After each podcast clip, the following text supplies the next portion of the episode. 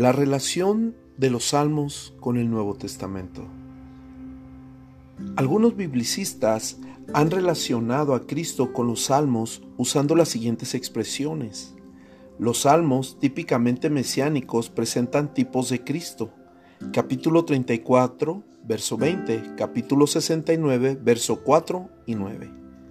Los salmos indirectamente mesiánicos hacen referencia a la línea real de David, pero tienen su cumplimiento definitivo en Cristo. Capítulo 2, capítulo 45 y 72. Los salmos puramente proféticos solo hablan de Cristo y no de una persona que sea tipo suyo. Capítulo 110. Los salmos típicamente proféticos usan un lenguaje que señala más allá de la experiencia hacia el Mesías que habría de venir. Capítulo 22. Los salmos se entronizan, buscan el futuro, la consumación del reino de Dios que tendrá lugar en el reinado del Mesías. Capítulo 96 al capítulo 99. Hola, soy Carlos de León. Estamos leyendo el libro de Salmos.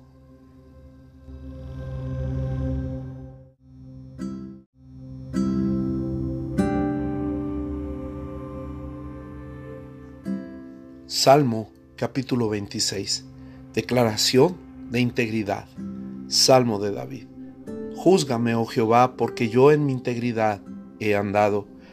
He confiado a sí mismo en Jehová sin titubear Escudriñame, oh Jehová, y pruébame, examina mis íntimos pensamientos y mi corazón, porque tu misericordia está delante de mis ojos, y ando en tu verdad. No me he sentado con hombres hipócritas, ni entre con los que andan simuladamente. Aborrecí la reunión de los malignos, y con los impíos nunca me senté. Lavaré en inocencia mis manos, y así andaré alrededor de tu altar, oh Jehová para exclamar con voz de acción de gracias y para contar todas tus maravillas. Jehová, la habitación de tu casa he amado y el lugar de la morada de tu gloria. No arrebates con los pecadores mi alma, ni mi vida con hombres sanguinarios, en cuyas manos está el mal, y su diestra está llena de sobornos. Mas yo andaré en mi integridad, redímeme y ten misericordia de mí mi pie ha estado en rectitud, en las congregaciones bendeciré a Jehová.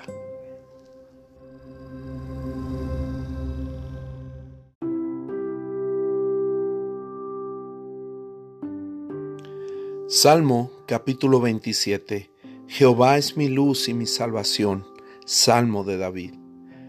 Jehová es mi luz y mi salvación, ¿de quién temeré? Jehová es la fortaleza de mi vida, ¿de quién he de atemorizarme?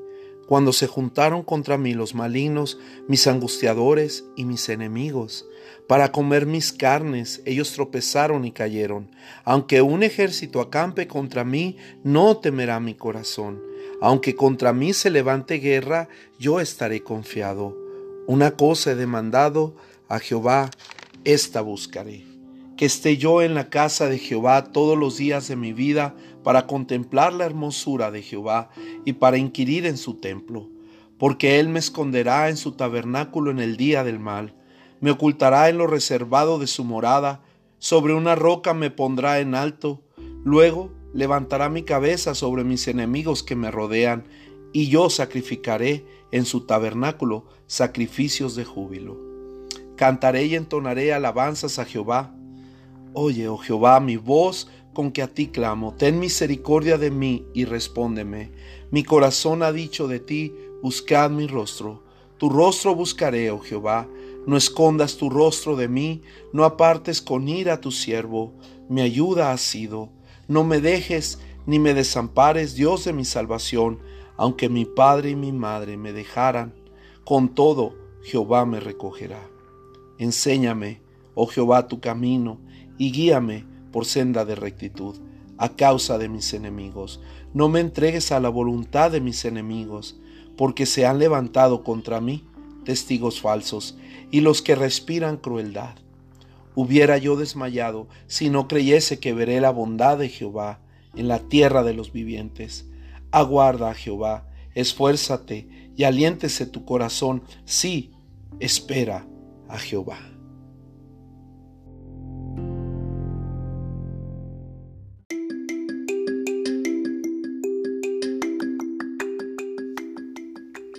Hubiera yo desmayado si no creyese que veré la bondad de Jehová en la tierra de los vivientes. Aguarda Jehová, esfuérzate y aliéntese tu corazón. Sí, espera Jehová. El Espíritu de Dios, iglesia promesa, es quien nos mantiene expectantes de la manifestación gloriosa de su presencia sobre nuestra tierra. El Espíritu de Dios nos guía a toda verdad, a toda justicia, pero también Dios aguarda a que nuestro corazón confíe, ame, perdone, olvide, camine en bendición. El Señor es poderoso para guiarnos a toda su verdad, a toda su justicia, en la gracia de su Hijo Jesucristo y con la compañía del Espíritu Santo. El Señor ha sido tan bueno con nosotros, iglesia promesa, que lo que tenemos que hacer es caer rendidos ante, su presencia, ante su gracia, ante su perdón. Saben, hubiéramos desmayado si no creyésemos que veremos la bondad del Señor. El Espíritu Santo da testimonio a nuestro espíritu de que somos hijos de Dios.